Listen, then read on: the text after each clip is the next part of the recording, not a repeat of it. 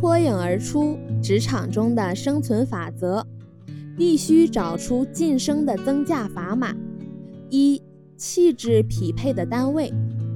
其实每家公司也都有自己的气质，有的公司凡事推脱，办事效率慢；有的公司则是以赛车般的速度前进；有的公司标榜传统。有的公司却喜欢标新立异，不按常理出牌。总之，各有各的风格。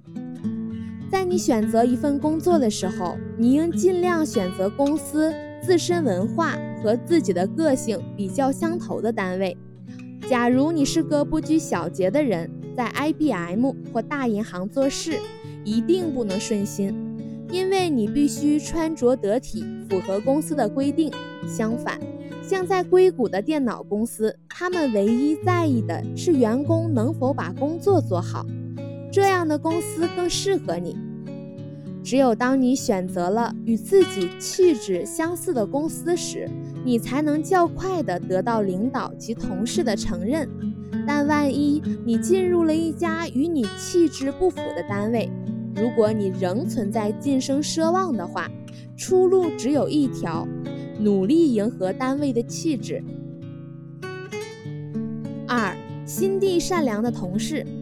当选择你的同事时，你应该选择心地善良、水平比你稍低的人更合适。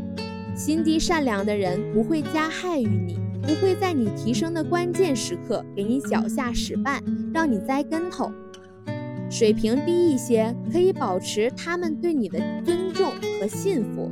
显示你的高明之处，在人才流动中，不少人愿意从大城市、大机关、大企业等高层部门向乡镇、区街等基层部门流动，其原因就在于避开强者之间的竞争，寻找发展自己才能的空间。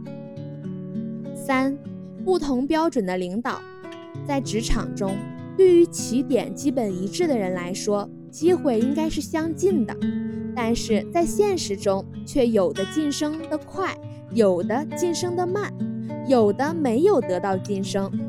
晋升的快的人在谈起他们的进步时，总是把领导的帮助和提携放在首位；晋升的慢的人，也往往对自己的领导流露出一种哀怨的情绪。所以，选准领导对获得晋升是十分重要的。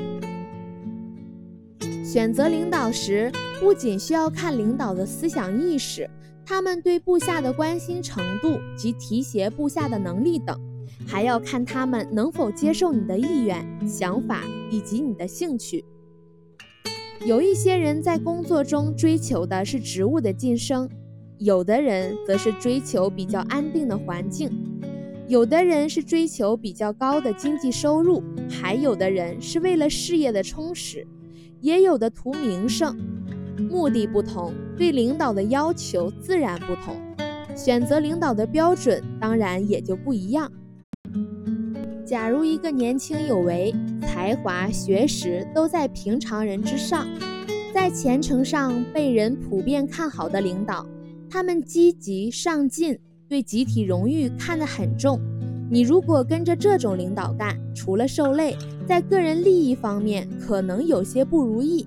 但是，一旦他被提升，不仅会给你空出位置，而且还有利于你今后的进步。